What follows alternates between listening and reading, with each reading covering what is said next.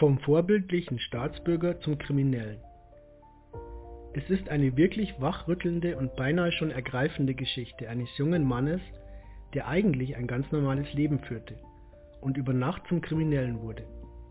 Mich persönlich hat diese Geschichte wirklich ergriffen, zeigt diese doch, dass es in unserer Politik und in unseren Grundgesetzen nicht mit rechten Dingen zugeht und etwas ganz gewaltig schief läuft.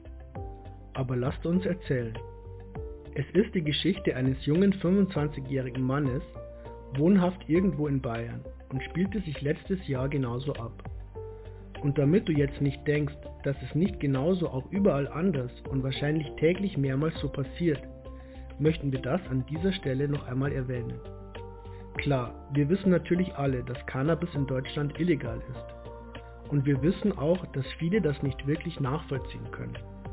Wir verstehen auch nicht, warum Alkohol legal erworben und öffentlich konsumiert werden darf, Cannabis aber nicht einmal in den eigenen vier Wänden gebraucht werden darf. Und ja, Unwissenheit schützt auch vor Strafe nicht, wissen wir. Und dennoch ist die Geschichte des Mannes irgendwie unverständlich, zumal es doch eigentlich Wichtigeres für unsere Polizisten geben sollte, als dem Verfolgen von harmlosen Konsumenten. Denn alles, was man damit erreicht, ist, dass man jungen Menschen die Zukunft verbaut und sie in Schwierigkeiten bringt. Und warum? Weil sie lieber gemütlich einen rauchen, anstatt nach Feierabend mit den Kumpels einen saufen zu gehen und dann betrunken mit dem Auto nach Hause zu fahren. Wir fragen uns also, warum? Der 25-jährige Bayer ist ein wirklich fleißiger und in die Gesellschaft integrierter junger Mann mit Familie und Kind. Um die Familie zu ernähren und seinem Kind etwas bieten zu können, schuftet er mehr als 55 Stunden die Woche. Viel Zeit für Entspannung bleibt ihm nicht. Zuletzt hatte der Mann im Jahre 2008 Kontakt mit dem Gesetz indem er unter Alkoholeinfluss einen Fehler gemacht hatte und dadurch zu Recht zur Rechenschaft gezogen wurde. Er bereute seine Taten, sah ein, dass man überhaupt nicht unter irgendeinem Einfluss, welcher die Sinne täuschen kann, Auto zu fahren hat. Seit diesem Tag wollte er sein Leben radikal ändern und kam seither auch nicht mehr mit dem Gesetz in Konflikt. Kein Strafzettel wegen Falschparken, kein Bußgeld wegen zu schnellem Fahren, kein Blitzer und auch sonst nichts. Dem Alkohol hatte er abgeschworen und anstelle diesem lieber unregelmäßig Cannabis konsumiert. Meistens tat er dies im Sommer während dem Spazierengehen im Wald oder einfach mal am Wochenende nach einer anstrengenden Arbeitswoche. 2014 sollte dann das Jahr seines Lebens werden, denn er heiratete die Frau seines Lebens, kaufte mit ihr gemeinsam ein Haus und alles war gut. Bis kurz vor Weihnachten die Polizei bei ihm klingelte und sich alles für ihn änderte. Es würde einen Durchsuchungsbefehl auf dieses Haus geben, da er im Jahre 2013 bei einem deutschen Internethändler etwas bestellt haben soll, welcher Zubehör für Pflanzenzucht verkauft. Die Polizei hatte in diesem Laden die Kundendaten beschlagnahmt und so eben auch diese. Er habe einen Biodünger, einen Schlauch, einen Lüfter und einen Aktivkohlefilter bestellt. Also Dinge, die natürlich nicht verboten sind und irgendwie auch nur mit viel Fantasie auf einen Anbau von illegalen Gewächsen schließen lässt. Auf Nachfrage, was ihm denn dadurch vorgeworfen werde, antwortete der Beamte, dass ihm der illegale Anbau von Betäubungsmitteln vorgeworfen wäre. Der Verdacht würde hierfür einen Durchsuchungsbeschluss rechtfertigen. Mehr würde es dafür nicht brauchen.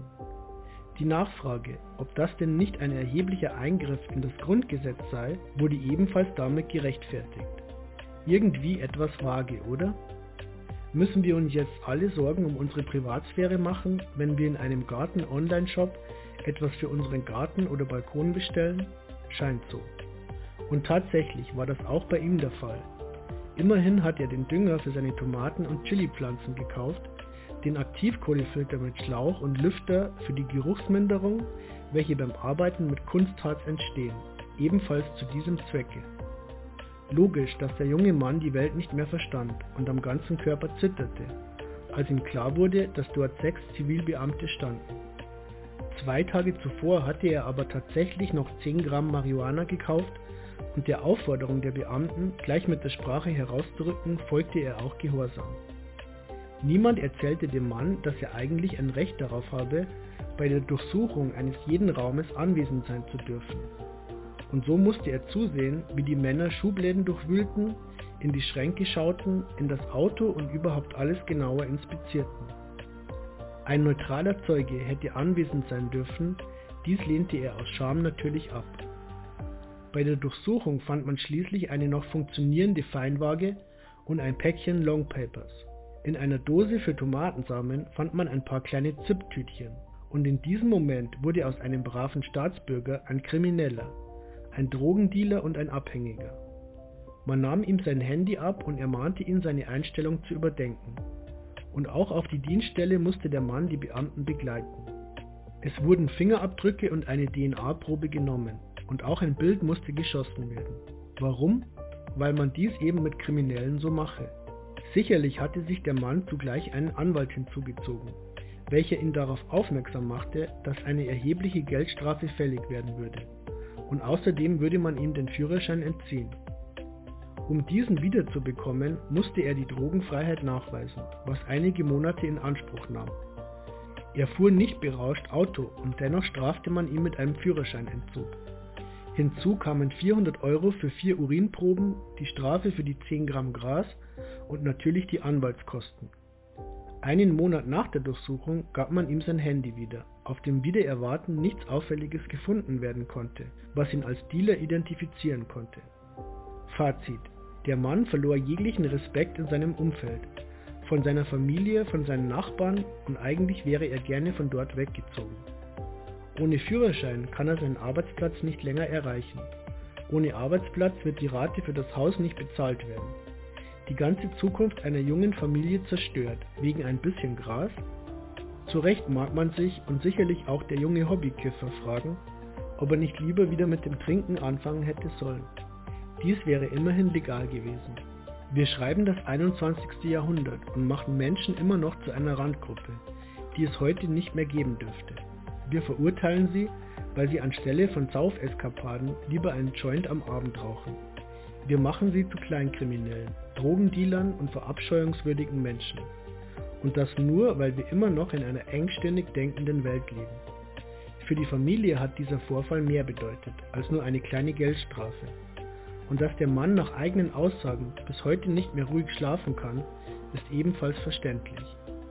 Wer jetzt nicht an unserem Rechtssystem zweifelt, der hat das große Ganze immer noch nicht begriffen.